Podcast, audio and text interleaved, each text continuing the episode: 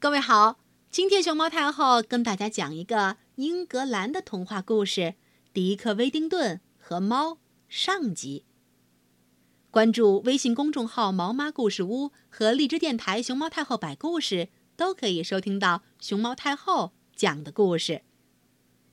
迪克·威丁顿的父母亲去世的时候，他还很小，他根本不记得他们，也不知道他自己是在哪儿出生的。他四处流浪，就像一匹小马一样。到后来，他遇到了一个人，正赶着大车去往伦敦。车夫允许迪克跟在大车旁边一起走，而且不收他一个子儿，这使迪克很高兴。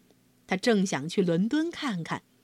他听说伦敦的街道都是用金子铺的，他非常想得到一批金子。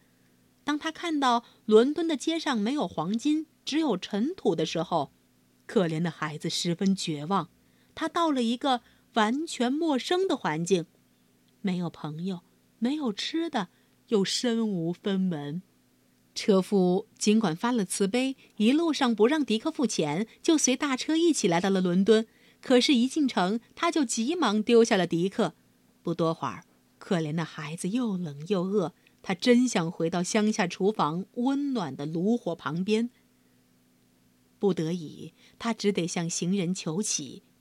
其中的一个人冷嘲热讽地说：“你去找个无赖给他帮闲去吧。”我我很愿意干活，迪克说：“要是您愿意雇我，我乐意为您效劳。”虽然可怜的孩子是真心实意的找活干，那人却认为他有意顶撞，就狠狠地举起手杖，打得迪克头上鲜血淋漓。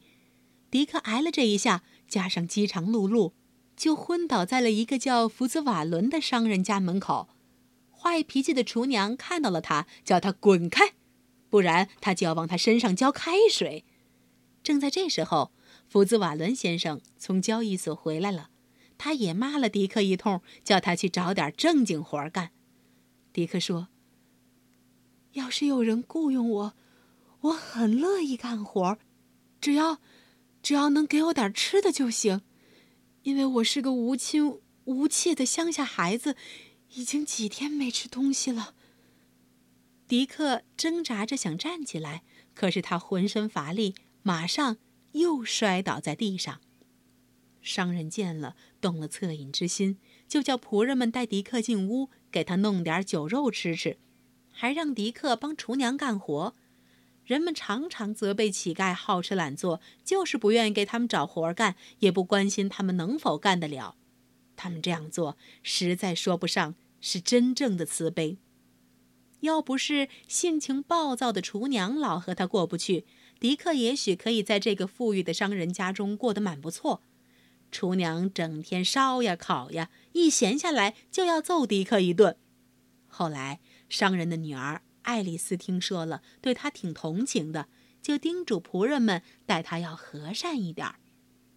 除了厨娘西塞利的坏脾气，还有一件叫迪克恼火的事儿。主人吩咐在阁楼上给迪克安了一张简陋的床，可是那里耗子成群，啾啾啾啾啾啾啾啾，这些耗子经常从迪克的鼻子上爬过去，扰得他难以安睡。过了一阵子。一个绅士来拜访商人，叫迪克给他擦靴子，给了他一便士的钱。迪克把钱放进了衣袋儿。第二天，他在街上看到了一个妇人抱着一只猫，他就跑上去问价钱。那猫是个逮耗子的好手，妇人要价很高，可是迪克说：“我只有一个便士，但又很想要一只猫。”妇人就把这只猫卖给了他。过了几天，商人的一艘船准备起航了。像往常一样，他喊来了全体仆人，叫他们各自拿出一些东西，让船带去卖。他们不需要付运费，也不需要交关税。商人认为，要是他给穷人分享一些好处，上帝一定会给他更多的恩赐。全体仆人都来了，只有迪克·威丁顿没来。他既没钱，又没有货色可卖。他的朋友爱丽丝小姐想起来，他准是因为穷才不来，就让人去把他喊来了。爱丽丝小姐主动提出要送给迪克一点东西，但是商人说那不行，必须是威丁顿自己的东西才能带到船上。威丁顿说他全部的财产就是一只猫，是他用人家给的一个便士买来的。把猫抱来，孩子，商人说。威丁顿含着眼泪把猫交给了船长，一边说：“从此以后。”他又得受耗子们的欺负了，别人都嘲笑他，只有爱丽丝小姐可怜他，给了他几个铜子儿，让他再去买一只猫。当猫在海上颠簸的时候，可怜的威丁顿在家却被凶狠的厨娘狠狠地打了一顿。厨娘还嗤笑迪克把猫送到海外去卖。不幸的孩子受不了，决心逃出商人家里。他收拾好他仅有的零星物品，第二天清早。就踏上了旅途。这天正是万圣节的前夕，他一直走到契普赛特，就在一块石头上坐了下来。迪克琢磨着到底该往哪个方向走合适。他正思考着，伦敦教堂里的六口大钟敲响了，钟声仿佛是在说：“回去吧，威丁顿。”当三任市长治理伦敦，回去吧，威丁顿。当三任市长治理伦敦。伦敦市长，他想，一个人要是能当上伦敦市长，坐上漂亮的马车，还有什么磨难不能承受呢？想到这儿，迪克会回去吗？他真的？能当上伦敦的市长，治理伦敦吗？